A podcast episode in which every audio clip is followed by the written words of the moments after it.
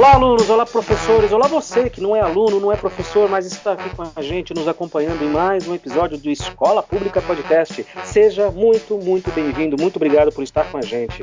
O meu nome é Luciano e eu me lembro, eu me lembro o primeiro dia que eu pus os pés na sala de aula como professor.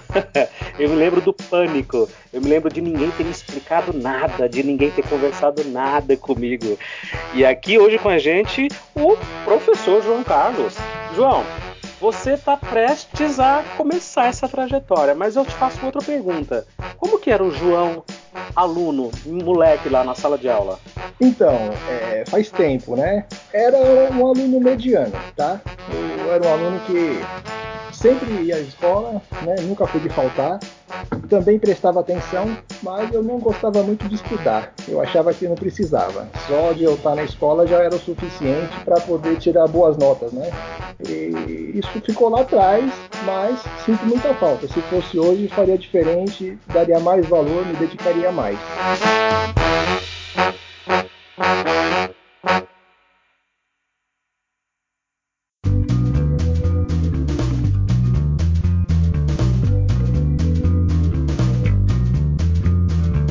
Bom, uma das minhas ideias de trazer você para participar aqui do podcast com a gente, João, é o seguinte: eu tenho conversado com muitos professores, uh, tenho tido a, a, imensa felicidade de conhecer muita gente online, né, a maioria das vezes, mas eu tenho tido a, a alegria e a satisfação de conhecer muitos professores, desde o Rio Grande do Sul até lá na ponta, lá em cima, o Rio Grande do Norte.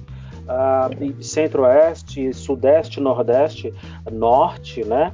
É, conversando com muita gente de diferentes realidades, e cada um falando da sua carreira, da sua trajetória, o que pensa sobre educação pública, como que é a escola pública que a pessoa trabalha ali. E aí, conversando contigo, a gente se encontrou aí nas esquinas da internet, né? É, nessas, nesses sites e, e, e, comunidades de podcasts, de, de professores e tudo.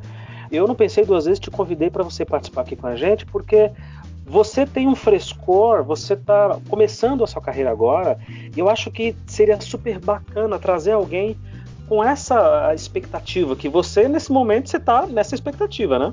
Muito, muita expectativa, né? De, eu posso falar desde quando foi que eu comecei a me interessar? Justamente, a, a minha curiosidade é um pouco antes, na verdade. Você está agora na cara do gol, prestes a pegar suas primeiras aulas, inaugurar a tua carreira como professor propriamente dita, mas como é que surgiu? Né? Veio da onde essa ideia? Bom, quero, estou, tenho outras profissões, trabalho em outras coisas, mas eu quero ser professor, cara. Eu quero trabalhar em sala de aula. Como é que surgiu essa semente aí do professor dentro do João? Então, Luciano, eu desde 2002 eu sou, sou formado em administração de empresas, né? E trabalho com isso, trabalho na área de contas aí há muito tempo. Até gosto do que eu faço, tá? Eu quis fazer uma licenciatura até por curiosidade, gosto muito da, da geografia, né? sempre gostei desde dos colégios, ensino fundamental e médio, sempre tive muita curiosidade geográfica, né? E através disso eu quis fazer uma licenciatura. Comecei a gostar muito da licenciatura, muito da, da geografia, comecei a fazer o estágio, né? O estágio por ser obrigatório, eu comecei a fazer. E aí que eu tive a percepção que é justamente isso que eu quero. E por causa disso, eu estou mudando totalmente a, a minha carreira, né, de administrador formado, eu estou passando para professor. E é com grande alegria, né? Olha só, isso é fantástico, cara, porque você imaginar Uh, isso aconteceu comigo também, tá? Só para localizar você, aconteceu exatamente a mesma coisa. Eu sempre quis ser professor desde moleque, mas a vida foi me levando para outros caminhos, né?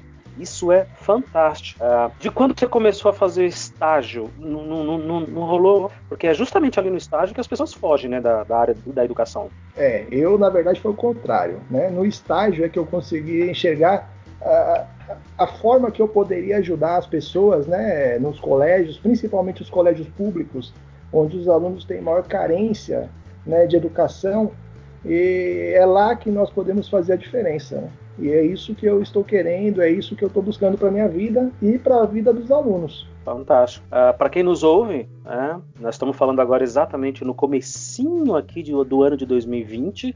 Nós estamos nas férias de janeiro ainda, uh, recesso escolar.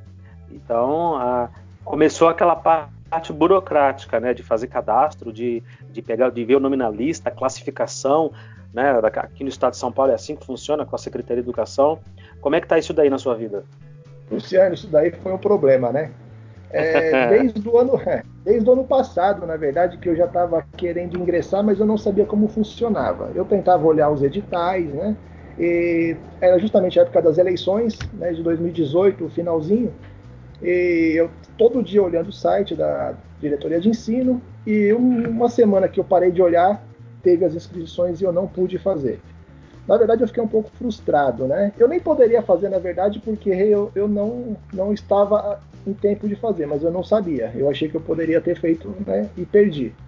Mas esse ano aqui de 2019, que nós passamos, eu fui na diretoria de ensino, fui né, pessoalmente lá tentar conhecer um pouco melhor como funcionava e disseram para mim, ó, fica de olho no site porque no fim do ano vão abrir as inscrições. E foi isso que eu fiz. É, fiquei o tempo todo olhando em cima do site e quando abriu as inscrições, ah, logo teve um problema judicial e foram suspensas as inscrições e eu fiquei de olho, né? Continuei de olho.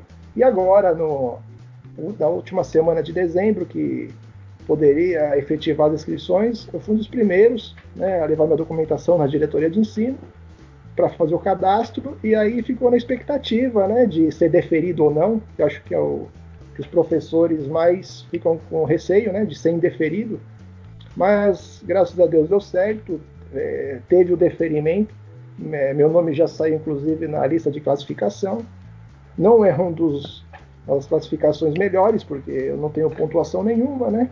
Mas eu estou muito, com muita esperança aí de, não na primeira, segunda atribuição, mas conforme o decorrer do ano, ser atribuído. Isso para mim é, é, mágico, né? Porque eu estou aqui te ouvindo estou lembrando como que foi o processo da minha atribuição. E imagino que muitos professores que estejam nos ouvindo agora também estão se lembrando de como foi essa via crucis, né? De xerox documento, a declaração de matrícula, históricos da, da, da faculdade, enfim, todos os documentos comprovantes, isso e aquilo que eles exigem para que o professor seja habilitado. Para quem está nos ouvindo de fora do estado de São Paulo, uh, é assim que funciona aqui, né? Você vai numa diretoria de ensino, uh, você, estudante, inclusive, uh, de licenciatura, já pode dar aula a partir de 50% do curso. Então, ah, para você ver como a demanda é altíssima, né? Precisa muitos e muitos de muitos professores trabalhando na rede, a deficiência é muito grande.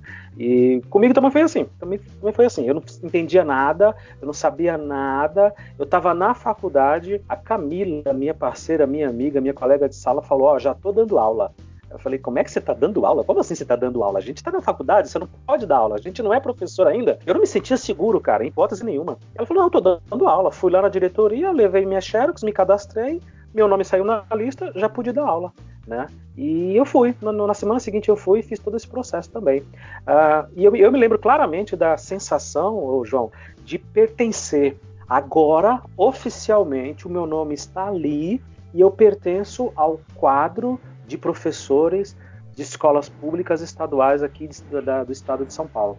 Essa foi uma sensação muito boa. Uma sensação, uma sensação muito boa. Eu trabalhava em gráfica, né?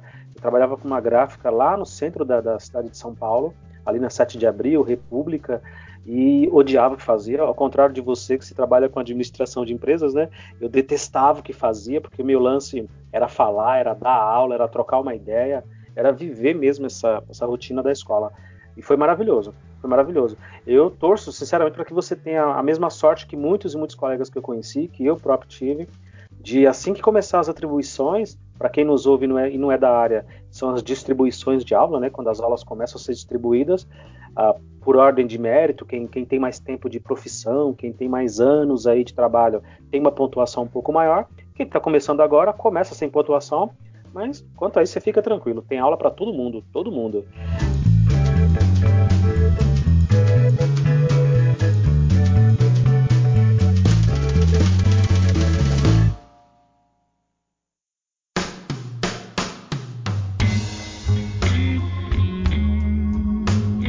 Uma das minhas curiosidades aqui, é, no teu caso, é das suas expectativas, né?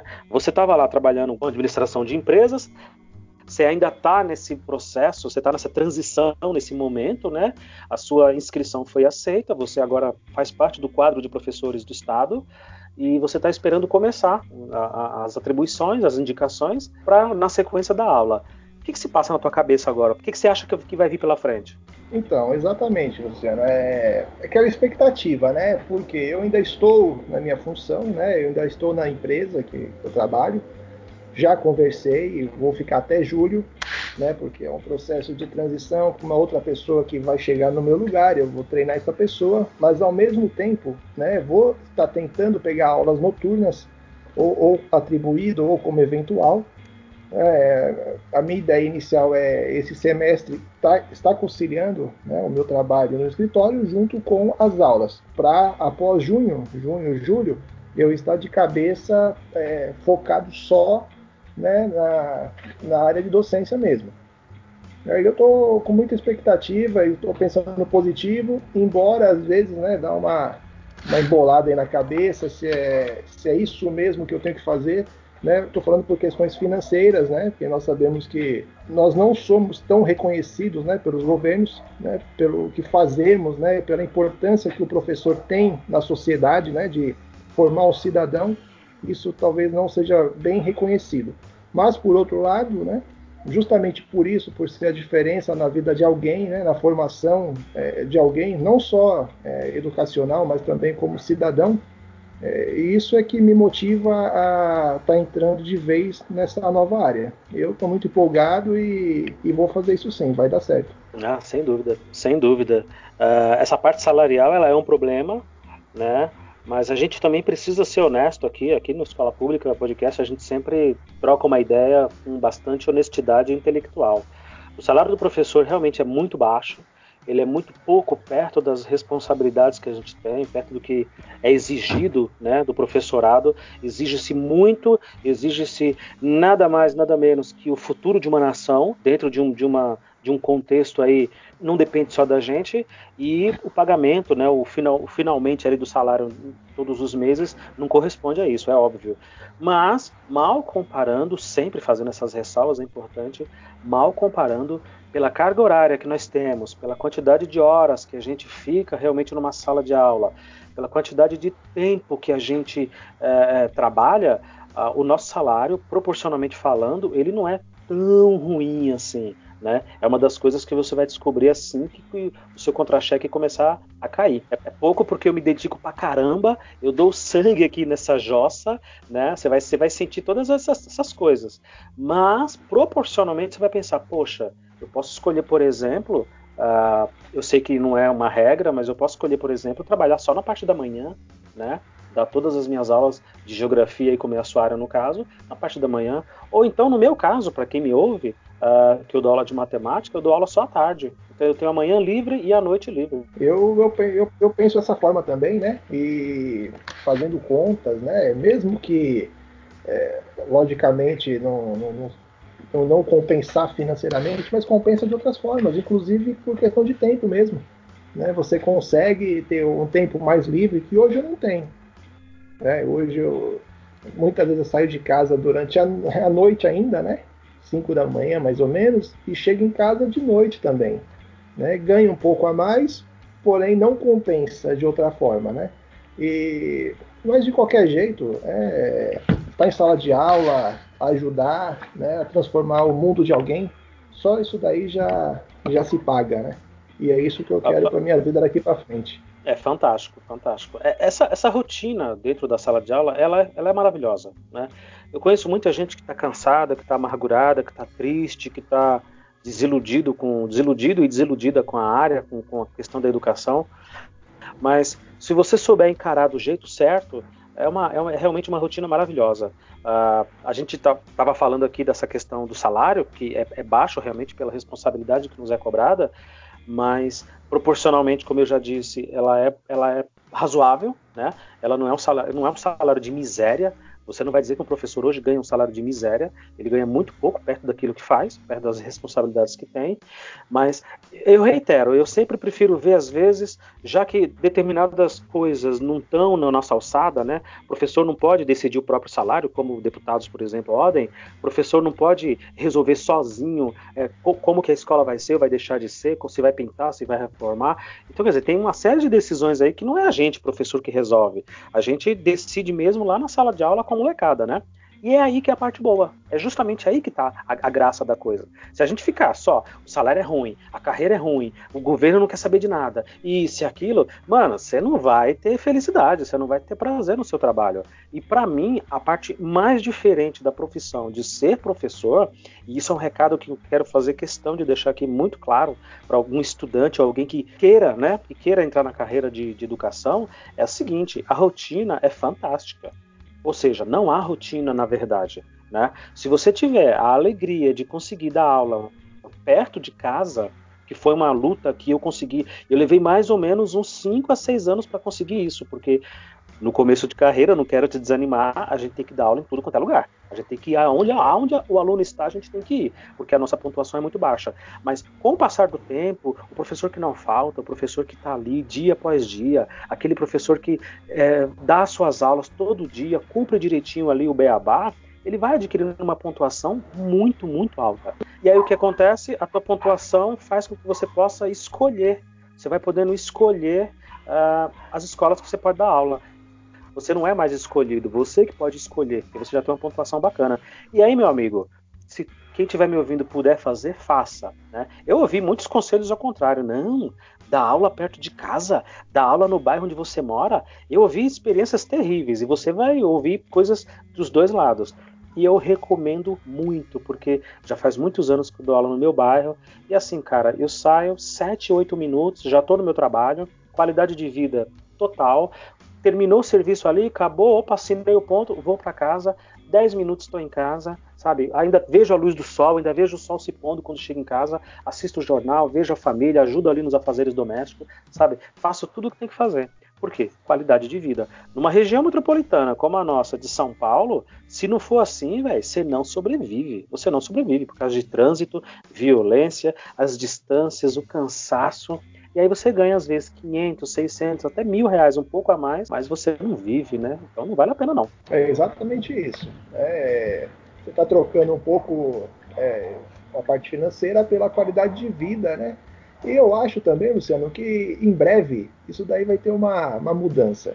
Né? A educação vai ser mais valorizada, como tem alguns estados né, aqui no Brasil que já começou a valorização e, logo chega aqui para São Paulo e o restante do Brasil. Também tem um detalhe, né? No estágio que eu estava fazendo, o professor que eu, eu tive a oportunidade de, é, de, de acompanhar, de seguir, é, na verdade ele era um mestre, né? Ele conhece muito de, de geografia, ele conhece muito da vida, ele conversa sobre qualquer assunto, porque é uma pessoa que gosta muito de ler. E eu gostaria de ser um professor parecido com ele, né? Nas tomadas de decisões, né? Também de problemas, conflitos né, na escola, a facilidade que ele tem, a criatividade que ele tem de resolver. E ele falou uma coisa para mim e é, eu vou levar isso para mim o tempo todo. A, geografia ou qualquer outra matéria, ela nunca vai né, ser mais importante do que o aluno. Né? E isso para mim é, é fundamental, porque ele falou para mim assim: é, tem professor que quer, ele quer passar a disciplina dele a qualquer custo, né? só que a disciplina dele não é mais importante do que o aluno. E tendo por esse lado, né, você vendo a importância de alguém que está aprendendo a sua matéria, é, aquela pessoa totalmente dependente de você, né, do professor. E isso daí não tem questão financeira que pague, né? Caramba, que exemplo, hein? Como é que é o nome desse professor? Chama Antônio Carlos. Professor é, Antônio Carlos. Ah, já juntou com o João Carlos aí, deu certinho. Cara, que exemplo, hein? Que exemplo. Ó, eu acho que você está dando sorte, viu? Você está você tá nos contatos certos, você está conversando com as pessoas corretas e te prepara porque vai ter muita gente desanimada tentando te desanimar, né? Eu já disse isso em outros episódios aqui do podcast que é, tem muita gente ruim na área tem muita gente ruim, a gente aqui não vai passar pano para ninguém, tem muita gente que não deveria estar tá na área da educação, que não deveria estar tá trabalhando como professor, e eu não entendo por que, que essas pessoas simplesmente não vão embora. Elas não procuram outra coisa para fazer e vai ser feliz em outro lugar, vai ganhar mais, vai fazer sei lá o quê, né? E pelo contrário, elas não vão embora e ficam ali tentando te desanimar o tempo todo. Ah, uma das frases que você mais vai ouvir, e daqui a alguns meses, nas próximas conversas que a gente tiver, você me, diz, você me diga isso. Uma das frases que certamente você vai ouvir muito é: Ah, quando eu estava começando eu também era empolgado. Ah, quando eu tinha sua idade eu também era empolgado. Quando eu estava no início eu, eu era assim, igual você. Aí sabe o que você faz, João? Balança a cabeça, aham, obrigado, valeu. Essa pessoa já não conta muito, né? Porque Pô, o profissional está iniciando carreira e você me vem com uma frase dessa dizendo: Ah, no começo eu era assim igual a você, agora eu sou essa porcaria de profissional que só vem aqui cumprir horário e receber. É verdade, pessoas, mês, né? pessoas assim, Luciano, tem todas as profissões, né? Em todas as empresas e não vai, não vai deixar de ter também no, no, no ramo da educação, né? Entre os professores. Pessoas que fazem tudo, né? Começam a, a não, não, se importar mais com os alunos, porque está em época de aposentadoria, depois que se aposenta quer voltar para ativa, né? Isso daí as pessoas que estão próximos conseguem enxergar, como eu já, já tive o, o desprazer de conhecer alguns professores assim também, né? Que estão voltando de aposentadoria para poder dar aula, mas criticando os alunos, criticando a escola e colocando para baixo as pessoas que estão próximas, né? Pessoas que já deviam estar fora porque não gostam do que fazem, mas além de não sair, ainda quer prejudicar quem chega, né?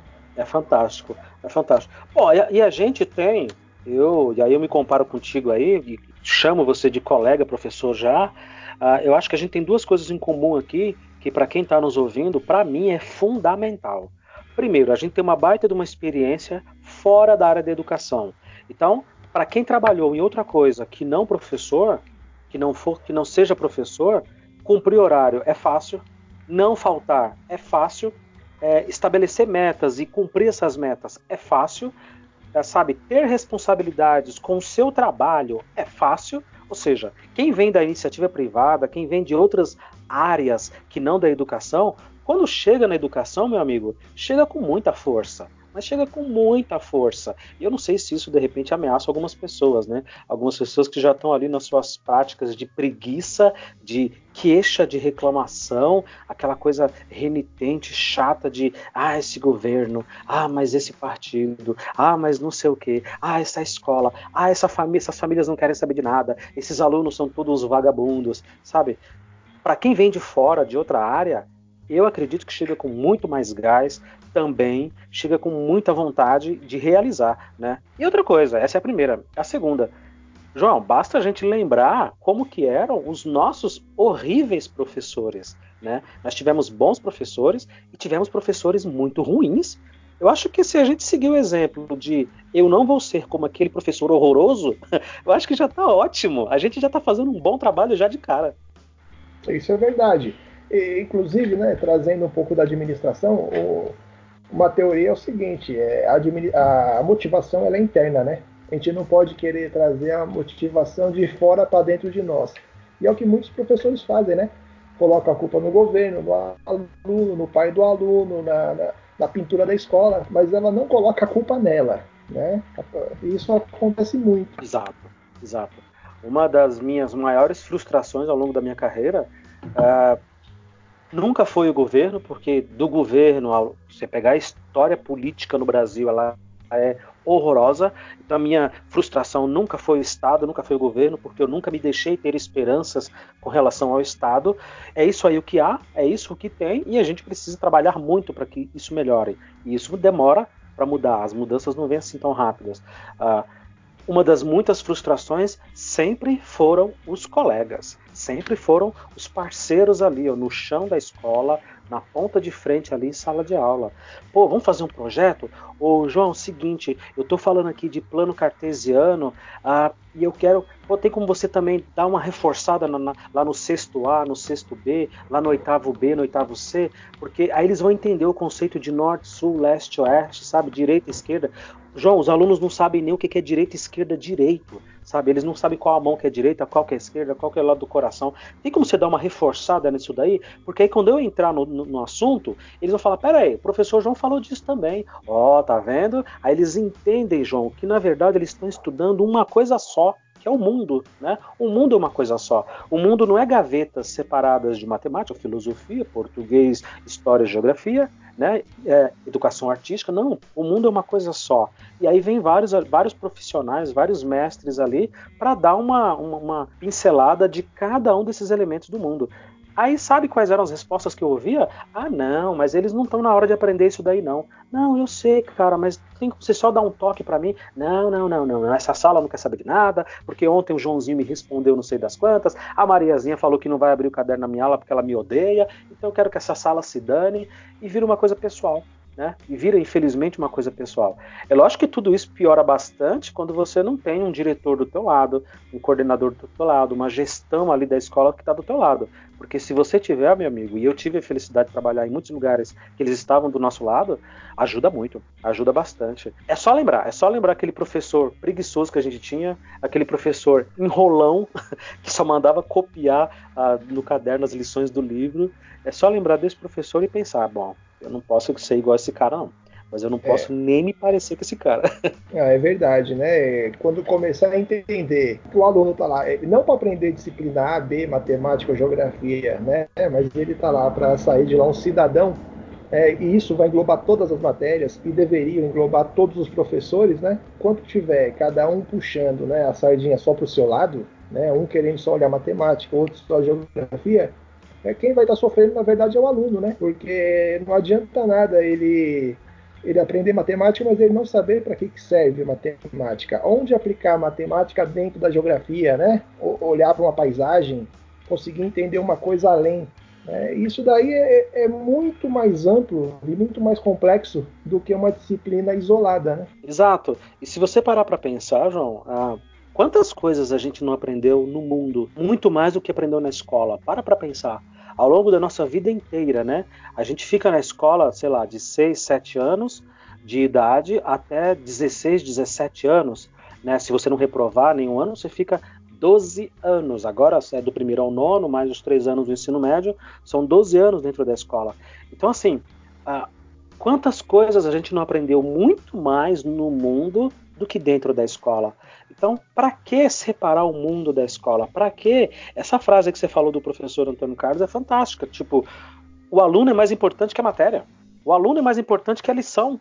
O aluno é mais importante, mais importante no sentido de que ele não é um reizinho, né? Que eu tenho que servi-lo, oh, não pode brigar com ele. Não, é o seguinte, eu preciso entender quem é esse menino.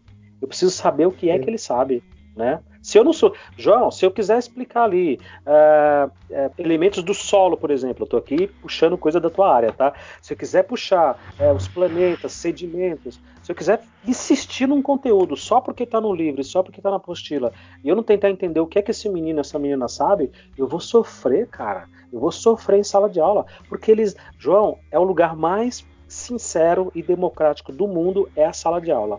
Eles não vão ligar para você.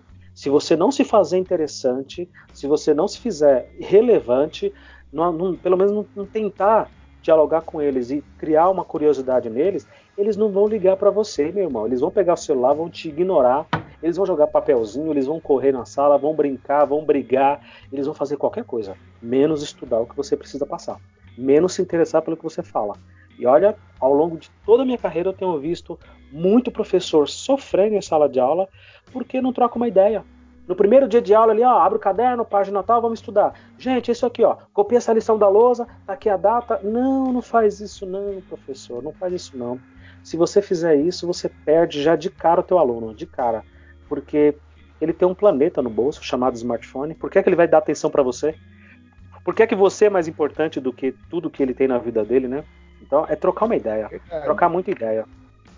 É, uma outra coisa também interessante que eu ouvi né, nesses tempos todos aí foi que o aluno, né, ele pode ter coisas importantes para fazer fora da escola, mas naquele momento, né, que você está na frente dele, para ele a coisa mais importante pode ser por causa da, da merenda, pode ser por causa de, de, amigo, mas naquele momento ele está na classe, ele está na sua frente. Então você tem que usar isso a seu favor, né? Aproveitar que você não está indo buscar ele fora, ele está ali porque aquele momento para ele é mais importante. Ele, ele quer estar tá ali por qualquer motivo, então tem que aproveitar essa circunstância, né, para você fazer a diferença. É, fantástico. É uma oportunidade única, né? Ele está ali, você também. Ah, e se a coisa não rende, às vezes, a gente tem casos terríveis de indisciplina, aí a coordenação, gestão, direção, aí tem que, tem que ter uma parceria forte ali às vezes até com um colega, um professor da sala do lado, né, que conhece melhor o aluno, que já trabalhou com esses alunos, com esse aluno em anos anteriores, e vai te dar uma força, falar, vai devagar, troca uma ideia, ou então não, que seja mais firme, se precisar, bate o apagador na lousa sim para pedir silêncio, porque essa sala só vai assim. Eu sempre que posso, eu vejo alguém chegando ali na área, na escola para trabalhar, eu dou um toque, ó, nessa sala aqui tem que ser no grito, viu? Se você não se impor no grito, eles não vão te ouvir. Ou na outra sala, não, não, olha, eles são agitados. Na hora que você consegue a atenção dele, eles rendem bastante. Muito bom.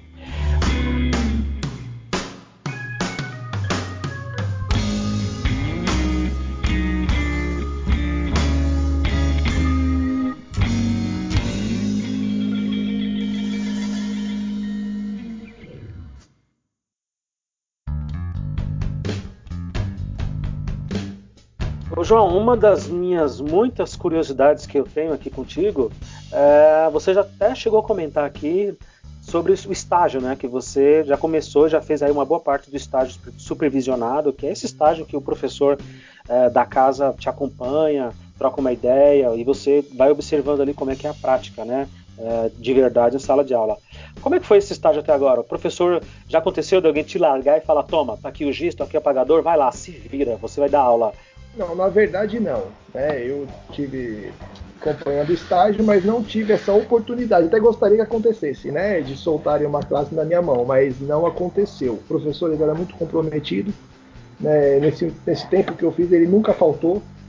É uma pessoa assim fantástica da forma que ele passa o conteúdo, ele faz a aula ficar mais agradável, ele desperta o interesse do aluno, né? O tempo todo ele questiona os alunos, ele faz os alunos participarem da aula dele. E as pessoas compram essa ideia dele, né? A pessoa muito sábia, né, que consegue trabalhar com conflito, né, gestão de conflito de uma forma muito sábia. Pessoa vivida já, uma pessoa um pouco mais experiente, né, e que consegue trazer essa experiência para dentro da sala de aula. Né? Dá para ver que é um dom dele ser professor, ele faz porque gosta, é, além de precisar, creio, né, mas ele está porque gosta, é, e isso, né, essa satisfação que ele tem, isso passa para quem está fora também. É, eu acompanhando desde o início, né, na verdade eu fiquei esse ano de 2019 inteiro né, acompanhando a forma de ele é, dar aula, se expressar, e cada vez mais eu é, a geografia às vezes ficava em segundo plano, né, porque a didática, a forma que, que, que, aconteciam as coisas, que ele fazia acontecer as coisas, ficavam em primeiro lugar. Né? Depois veio o conhecimento, né? Tudo que a forma que ele, que ele faz para explicar a matéria, o conhecimento é, profundo da disciplina. Isso daí foi fantástico para mim e com certeza foi também determinante para mim estar tá escolhendo essa carreira. E confirmar que essa é a carreira que você quer mesmo, né? Sim, sem dúvida nenhuma. Eu já sabia que eu queria isso, mas foi colocado esse professor na frente que me despertou um interesse muito maior. Nossa, que bom, que bom. Uh, você pode se considerar um cara privilegiado, viu? Porque uh, de todas as histórias que a gente vai ouvindo ao longo de anos, tem muita história ruim, infelizmente, né? Tem muito professor que não, não gosta de estagiário ali do lado, como se ele um dia não tivesse começado também, né? Como se ele já tivesse caído de paraquedas ali e fosse um professor com décadas de experiência. E a gente ouve muita coisa ruim. Pô, que bacana, que bacana. Você está tendo uma experiência legal já de cara assim, isso é ótimo. É verdade. E eu agradeço, né? A, agradeci ele pessoalmente, né? Porque terminou o estágio. Né? Gostaria de ter ficado mais tempo né? não só para conhecimento da matéria, mas para conhecimento mesmo dessa área, né? porque ele me apresentou coisas que eu não imaginava dentro da, né, da, da docência, por exemplo. É, e eu fiquei muito feliz por isso, né, de, de ter aberto a, as portas de uma forma assim tão tão legal, tão parece fácil da aula, né? Quando você gosta do que faz. E isso que me chamou muita atenção. A gente a gente não pode dizer que dar aula é um sacerdócio, né? Mas ao mesmo tempo é também. E por que não, né? A, a gente não vai trabalhar de graça porque ninguém é bobo, mas isso não pode estar dissociado, né? Isso não necessariamente precisa estar separado de prazer, de, de gostar realmente do que está fazendo. Uh, e a rotina, eu, eu, eu, eu, repito isso muito. A rotina em sala de aula é muito boa, porque desde o momento que você pisa os pés ali dentro e que você começa a organizar a tua turma, você começa a arrumar as fileiras, e aí aqueles grupinhos que de repente estão tá te atrapalhando, você já dá uma separada, querido, senta aqui perto de mim, você senta ali perto do outro menino ali, você vem cá e tal, você vai dando essa arrumada na sala do teu jeito, faz uma chamada, bate um papo e sente, bom, vou começar da onde? Na minha cabeça eu sei qual matéria eu preciso explicar para aquele dia. Tá no meu diário, tá na minha, na minha ordem do dia, a disciplina que eu tenho que explicar, exatamente o conteúdo que eu tenho que explicar, mas esse momento em que eu consigo organizar a sala, consigo fazer com que eles fiquem um pouco em silêncio, e isso é mágico, cara, isso é mágico. Aí, aí sim eu penso que começou a transformação. Sempre me dá esse, esse estalo, né? Fala, opa, começou a transformação. A partir de agora, o que eu disser vai ser muito importante. E provavelmente daqui a 10, 20, 30 anos eu vou encontrar um desses meninos e meninas e eles vão dizer: pô, eu lembro de você numa aula que você falou tal coisa assim, assim, assado. Exatamente como a gente lembra, né, dos nossos professores também, né? É, exatamente, né? E, e, nós podemos ver a importância, né, que é, é, lá no fundamental, no ensino médio, ter um bom professor, né? A gente leva ele para sempre com a gente, né? E fala assim: ah, eu lembro desse professor é, que falou tal coisa, a importância, é, até as broncas mesmo, né, na chamada de atenção que davam na gente por qualquer motivo, isso daí é como se fosse um pai dando bronca na gente, né? A gente na hora não entende, mas depois, né, para a vida nós conseguimos entender. Né? Então nós temos que fazer a diferença nesse sentido mesmo, né? De, de chamar atenção até, porque nós somos educadores, né? Muito mais que professores, né? Nós estamos desenvolvendo é, um ser dentro de uma pessoa, né? Pessoa, um mundo novo, né? Tão complexo, tão amplo, e é isso que nós fazemos para as pessoas que nós estamos educando, né? Transformando essas pessoas, né? E fazendo ela, ela mesmo se compreender, né? Para depois compreender o mundo. Isso é interessante, é bem complexo, é profundo, inclusive.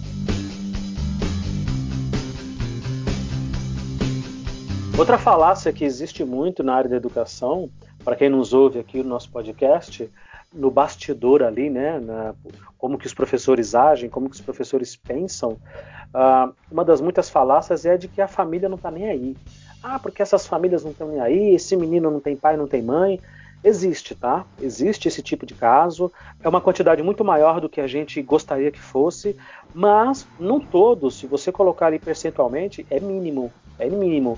A gente tem salas, infelizmente, superlotadas, de 30, 35, às vezes 40 alunos.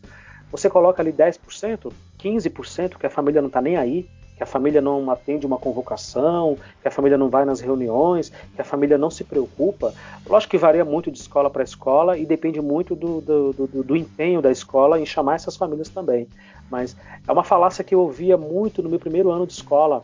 Fala, poxa, eu estava na sala de aula agora e a fulaninha não cala a boca, né? Ela atrapalha a aula, ela não deixa a gente dar aula, ela não se interessa por estudar, não abre o caderno, sabe? Fica desafiando a gente. E o professor é a parte adulta da relação, né? Ele é a pessoa que tem que ter mais calma, tem que ter mais tranquilidade. Você não pode é, verbalizar e discutir no mesmo é, nível em que, ele, que o aluno está te provocando ali, e às vezes é muito difícil. E eu ouvia muito isso de inúmeros colegas. Eu, eu, tive o azar e a alegria de passar por muitas escolas no começo de carreira, e em todas essas instituições sempre tinha um professor para me dizer: não, não adianta nada. Esse bairro aqui, ó, isso aqui é uma favela, isso aqui é uma porcaria, ninguém se importa com nada. Cara, eu vou te dizer que é justamente o contrário. Nos lugares mais carentes é onde a gente é mais útil e se você souber trocar uma ideia e chegar, as famílias vão ser suas parceiras. 100% vão ser suas parceiras. É, não é fácil, né? Não é fácil porque você tem que ensinar geografia, você tem que fazer chamada, você tem que conseguir silêncio, você tem que conseguir a atenção deles, você tem que mostrar para eles aquele mundo mágico de conteúdos que você precisa explicar e convencê-los de que aquilo é legal, que aquilo é interessante e eventualmente conversar com algumas famílias para resolver problemas. Uh, mas é uma falácia, tá? Não cai nessa, né, nessa cilada de que não, as famílias não estão nem aí. Então, sim, não é todas, infelizmente, mas o que é que tem 100% na sociedade? Nada, né? É verdade, né? É, e pessoas para desanimar, isso daí vai acontecer sempre, né? E falar muito, muito além do que é realmente, né? E concordo com você, todo lugar deve ter esses problemas, né? Mas também a minoria, né? E a minoria tem que ser tratada não com menos importância, né? Pelo contrário, mas é, tem que ser tratada de uma forma diferente, então, né? Já que a família não, não comparece, não é, não é atenta às convocações, então tem que ver uma outra forma, né? Tem que se analisar uma outra forma de, de, de ser feita a coisa e ter um resultado positivo, né? Mas que as pessoas vão sempre falar, né? Difamar, é, falar mal do bairro, da escola, isso sempre vai acontecer. E não necessariamente isso acontece na prática, né? É, eu me lembro, tô me lembrando agora de uma história de um professor falando exatamente essa frase. Ele estava bravo lá com alguma coisa que aconteceu em sala de aula, algum aluno que desrespeitou ele, e ele dizendo: Mas também, olha só esse bairro, olha só essa favela aqui, ó. Isso aqui só tem lixo, essa escola só tem lixo. E ele esqueceu por um minuto que eu morava naquele bairro que os meus filhos estudavam naquela escola e ele, inclusive, era professor dos meus filhos. o constrangimento dele na sequência, quando caiu em si, foi, foi, foi impagável. Foi o bastante. Eu não precisei dizer nada. Eu não precisei dizer nada, porque tudo aquilo que ele disse voltou para ele próprio, né? Ou seja, uh, toma cuidado com o que fala, né? Pô, a gente é professor, a gente não pode falar bosta, a gente não pode falar besteira, a gente não pode, a gente tem que se policiar um pouco mais, a gente tem que ter um nível de tolerância e de paciência um pouco maior que o restante da sociedade, porque senão, meu amigo, não vai rolar, não vai rolar. É, o entendimento né, do professor, só por ser professor, ele já deve ser um pouco maior. Né? Ele tem que entender é, que tem pessoas que elas não têm as mesmas condições né, de aprendizado, né? o mundo delas não foi muito desenvolvido. Né? Isso daí acontece, o professor tem que ter esse entendimento né, e sabedoria para lidar com isso também. Né? Isso não tem nada a ver com, com localização, com bairro, né, com escola, né, tem a ver com pessoas. Né? E o professor ele tem que estar atento a isso. O professor ele é, antes de mais nada, uma pessoa que escolheu uma profissão.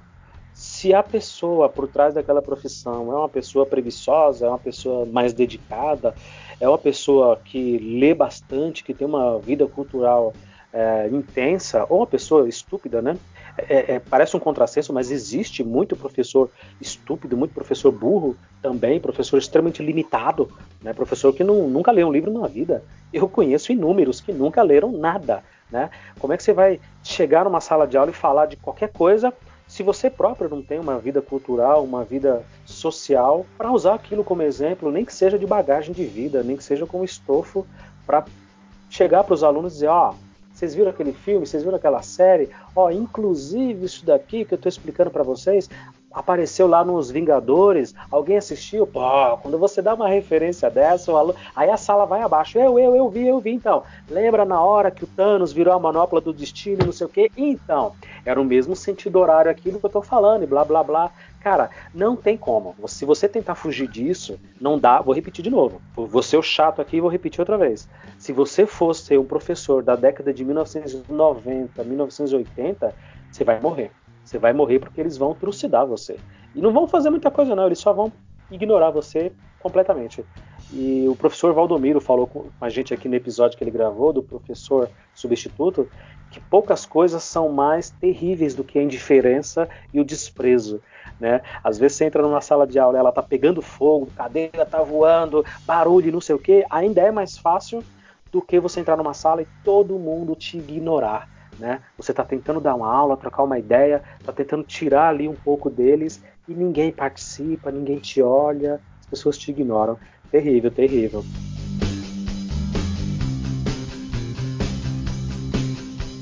é legal, ele lê, né? Lê, editar, eu acho que eu li tudo. Eu posso dar uma aula pra, até para POSP, né? Tudo que eu já li, que eu já li, é, editar o que sai, grupos de WhatsApp, eu, eu, atualmente eu estou em três grupos aqui de WhatsApp de professores da de São Paulo. E sempre aparece coisa interessante, né? Muita bobagem também. Né? A gente nota muito que o professor não gosta de ler. Você vê que as pessoas né, já fizeram Exato. a pergunta mil vezes, mas as pessoas continuam fazendo. Né? Então a falta de leitura gera uma falta de entendimento muito grande. E eu estou vendo que isso acontece. Exato. Tem uma preguiça, né? uma coisa mais é, é, ali de, de. Ah, vou jogar pergunta aqui e alguém me responde. É, não vai atrás de ler. E as pessoas respondem também, né, às vezes sem muita vontade, né? De, sem muita precisão na resposta. Fala porque acha sendo que a resposta está no edital. E às vezes está no post acima o edital e a pessoa não lê. É, isso é muito complicado. Eu acho que uma das desvantagens que você vai ter com relação a, começo de carreira, e isso acho que é uma coisa que é bacana te dizer, não para te desanimar, mas para te preparar, é de que pela pontuação está começando agora do zero, uh, você vai ter que pegar aula, sei lá, de substituição. Uh, professor faltou, bota o João para trabalhar, bota o João na sala de aula. E isso você é vai eventual, pegando. Né? Isso é eventual, é. É. E, e muita aula picada, né? Você tem que pegar muita aula picada. Por exemplo, tem duas salas de aula na escola X, aí na outra escola do lado Y tem mais três salas. Aí você vai ter que juntar cinco salas, né? Em duas escolas diferentes. Vai fazer esse bate e volta. Mas olha, essa desvantagem, na verdade, a longo prazo eu considero como vantagem. Porque você vai pegar uma baita de uma experiência, você vai conhecer vários grupos de professores separados, né, diferentes, vai conhecer várias escolas e várias realidades diferentes e você vai começar a comparar e falar, poxa, aquela escola ali é um pouquinho mais organizada. O diretor ali, ó, ele põe a mão, você percebe a mão do diretor ou da diretora. Já a outra, eu nem vejo a cara da diretora, nem sei onde é que ela tá, nunca veio conversar comigo, nunca veio me perguntar como é que tá minhas aulas, e você percebe que a escola é um pouco mais bagunçada, os alunos fazem o que querem. É, é bacana isso, você tem um pouco dessa diversidade de trabalho, né? Por ser geografia, seguramente você vai acabar pegando uma escola, às vezes até duas escolas, mas não desanima não, vai firme, pega o que aparecer, meu amigo. Chamou, vai trabalhar. Não, na verdade é isso mesmo, né? Eu percebi, li bastante sobre isso, de cara a atribuição não é tão simples, né? Tão fácil, né? Principalmente nas primeiras. Mas a minha ideia é essa mesmo, pegar o que tiver, eventuar também não tem problema. Né? Até julho eu quero fazer isso à noite, né? Eu não vou conseguir dar aula durante manhã e tarde, só, só à noite, para poder conciliar ainda com o meu trabalho nesse finzinho. Né? Mas estou esperançoso sim, né? Se tiver que pegar duas escolas à noite, não tem problema também. É, mas eu quero começar já. É que eu não tenho como sair logo, né? Sair agora do meu trabalho. Né? Mas quero conciliar. você, é, você tem contas para pagar, então faz sentido. Tem que, tem que ir com calma. Essa transição aí tem que ser com calma. Eu acho que é perfeito. Um semestre para você se adaptar a uma profissão e ir se despedindo da anterior é perfeito, perfeito. Outra coisa que vai aparecer bastante para você também é aula de, de para substituir o professor que vai sair de licença ou professora que vai sair é, licença maternidade, né? Isso acontece muito, muito, muito durante o ano e ficar atento. Assim como você já ficou atento agora para a inscrição inicial, para poder você participar dos processos de seleção de atribuição, você fica atento no site da DE, já coloca ali no favoritos ali no seu na sua barra de endereço da internet ali, para você todo dia vai lá, dá um F5, atualiza e vê. Precisamos de professor de geografia e história em tal escola para substituir fulano de tal que vai sair de licença saúde ou licença maternidade, ou se afastou para ir pegar para ser diretor em tal escola, então não tem quem fique com aquelas salas, com aquelas turmas. Uh, e isso vai acontecer bastante também. E tudo isso vai te dar experiência. Entendi. É, é legal. É, eu também estou vivendo isso daí em conjunto com a minha esposa, porque ela está na mesma situação que eu. Né? A gente vai Geografia também? Junto. Não, ela é biologia, ciências biológicas, né? também estagiou também está motivada e, e, já vamos começar a semana que vem na atribuição, né? Maravilha. A gente aqui é dia 24. Maravilha. E lá na atribuição, outra dica. Aqui eu tô, tô dando uma de, de, de, de, de professor mesmo, né? Lá na atribuição, na diretoria, vai estar tá um caos, porque infelizmente a coisa nunca é muito organizada. Ah, você tem professores lá que sabem como é que funciona, sabem o horário da, das coisas, mas vira uma bagunça, um empurra, empurra, pergunta, pergunta, aquela coisa. Fica tranquilo, fica até o último minuto, até o final, porque o que sobrar de aula no finalzinho vai ser talvez uma sala aqui, outra sala ali, e pega, e pega. Nesse horário que você precisa, que seria no caso agora o noturno, né? Para você passar esse próximo semestre, e pega. João, se tiver uma sala só, pega. Porque pelo menos você está frequentando aquela escola e está vivenciando aquela rotina de dar aula. E dali, nego já te conhece e fala, pô, o João não falta. Parece um contrassenso para quem está ouvindo a gente e não é da área, não é professor, mas acaba sendo um elogio, né? Pô, o João não falta, o Luciano não falta. Eles são professores que estão aqui, cara. Sexta-feira tá chovendo, quarta-feira vai ter jogo. Eles estão aqui. Eles estão aqui cumprindo o horário deles e cumprindo a obrigação deles. Aí já indica você para uma outra escola, já chama você para cá, para lá. Vai rolar um projeto aí. Não, sábado vai precisar, vai pagar os professores lá. Chama o João, entendeu? E você vai fazendo a tua carreira nessa pegada, né? Ignorando os idiotas sempre e os preguiçosos, com certeza.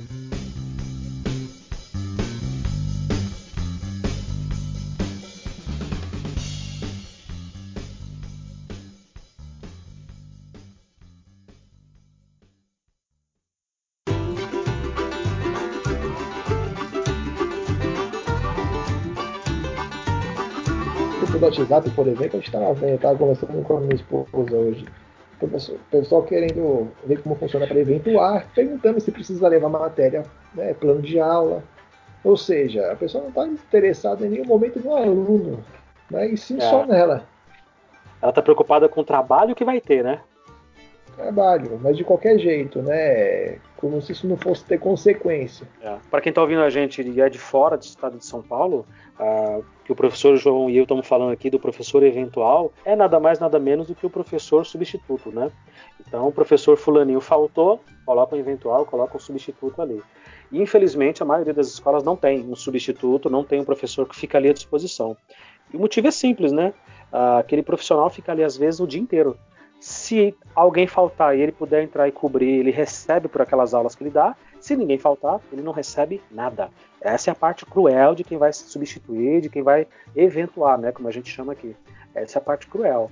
Uh, mas é raro, tá? É raro o professor ir ficar o dia inteiro lá e não dar pelo menos uma aulazinha alguma coisa. E outra, tem os acordos que ele pode fazer com a escola, ele segura, ele segura uma onda ali no pátio, ele, ele dá um apoio na biblioteca, numa sala de informática, e depois a escola paga para ele de alguma forma com aquelas aulas. Enfim, é, rola uma parceria ali, né? O lance é você não, é não ser preguiçoso. Eu conheci professores universitários, assim, ou recém-formados, assim, que acabaram de entrar na profissão que estavam numa preguiça. Eu não vou citar nomes por uma questão de ética, mas é, é, era uma coisa cômica, sabe? De você rolar no chão de tanto rir. Parecia que o sujeito, João, tinha 20 anos de Estado, né? Tinha 20 anos que ele já era funcionário público e estava ali naquela preguiça, naquela, sabe, naquela lentidão. A gente, fulano, a sala tal tá, tá sem professor, tem que você dar um help lá.